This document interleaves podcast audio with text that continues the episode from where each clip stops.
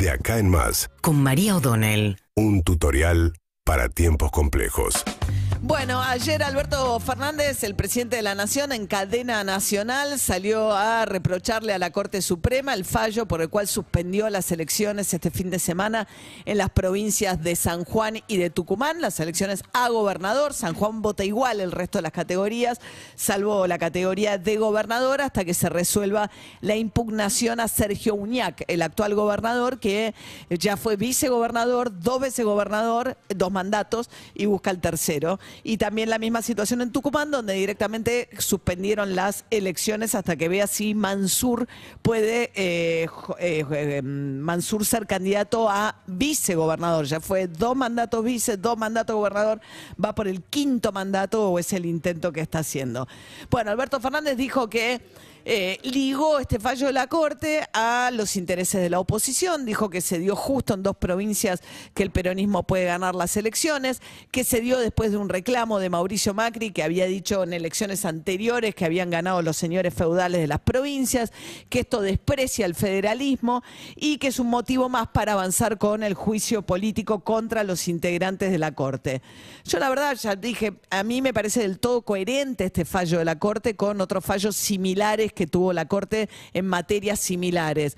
Es bastante obvio que si una constitución pone un límite a la cantidad de veces que puede ser reelegida una persona, el espíritu de esos legisladores es promover la alternancia. Si yo encuentro la manera de hacerle trampa a la alternancia, porque soy ocho años vice y después ocho años gobernador y después digo que no cuentan porque ya eh, en el medio fui gobernador, son formas de mantenerse y perpetuarse en el poder en constituciones que no lo permiten. Hay constituciones que sí lo permiten, el caso de Santa Cruz que tiene reelección indefinida y el caso de Formosa que tiene reelección indefinida. Después hay provincias con mandatos eh, únicos. Es el caso de la provincia de Santa Fe y el caso de la provincia de Mendoza, que no tienen reelección de mandatos consecutivos, sí después de dejar pasar un intervalo, que es el caso de Alfredo Cornejo, que ahora va a intentar volver a ser gobernador después que ya lo fue, después Suárez en el medio y ahora va a volver a intentarlo Cornejo las, la- las, eh, la- la- las- los sistemas que favorecen la alternancia más ra- tienden a ser sistemas más robustos desde el punto de vista eh, político. Siempre es deseable la alternancia. Algunos pueden creer que un mandato es de- demasiado poco porque no te da la posibilidad. Bueno, un mandato, dos mandatos, es discutible. Pero está claro que como los oficialismos, mucho más en provincias donde tienen alta dependencia del, trabajo, de, de los puestos de trabajo público, etcétera, los oficialismos tienen lo que en la ciencia política se llaman las canchas inclinadas y tienden a tener a correr con ventaja para poder ganar una elección, porque tienen más visibilidad, porque tienen los recursos del Estado, etcétera cuando no sos gobierno nacional y tenés la economía como está hoy, este, pero lo que quiero decir, en las elecciones, sobre todo locales, los oficialismos corren con cierta ventaja. Por eso hay un concepto de tratar de promover la alternancia, porque eso hace más robustos y, y mejores a esos sistemas. Bueno, cuando los políticos intentan meterle la trampa, bueno, acá apareció la Corte, como apareció en otras ocasiones, lo hizo en Santiago del Estero. ¿Y qué pasó? Aparece la esposa del gobernador de Santiago del Estero, que fue la que gobernó mientras eh, hacía el interregno para poder volver a ser gobernador nuevamente de Zamora. Pero, por ejemplo, había también intervenido en la provincia de Río Negro, en un caso donde el vicegobernador Beretilnec asume la gobernación ante el crimen de Carlos Soria y después tiene un mandato que completa como gobernador, un segundo mandato como gobernador y busca volver a presentarse. Ahí la Corte le dice, no, esos dos primeros cuentan los dos como gobernador, no puede.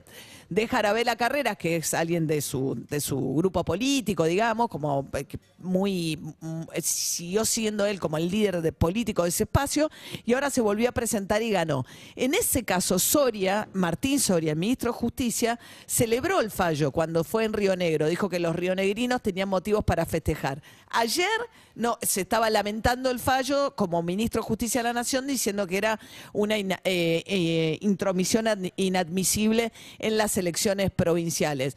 Y señaló sí una contradicción por parte de Rosenkrantz. Dice que Rosenkrantz en fallos anteriores, uno de los tres integrantes que eh, intervino en esta causa, había dicho que no le correspondía a la Corte meterse con cuestiones provinciales y sin embargo esta vez falló este, a favor de suspender. Yo de nuevo creo que si uno mira la trayectoria de la Corte era bastante previsible que esto pasara, es bastante evidente que son situaciones en las que Mansur está tratando de violar la, el espíritu de la legislación, que lo que busca es generar la alternancia en el poder, en este caso en Tucumán. Lo de Uñac puede ser más discutible porque en el medio vino una reforma.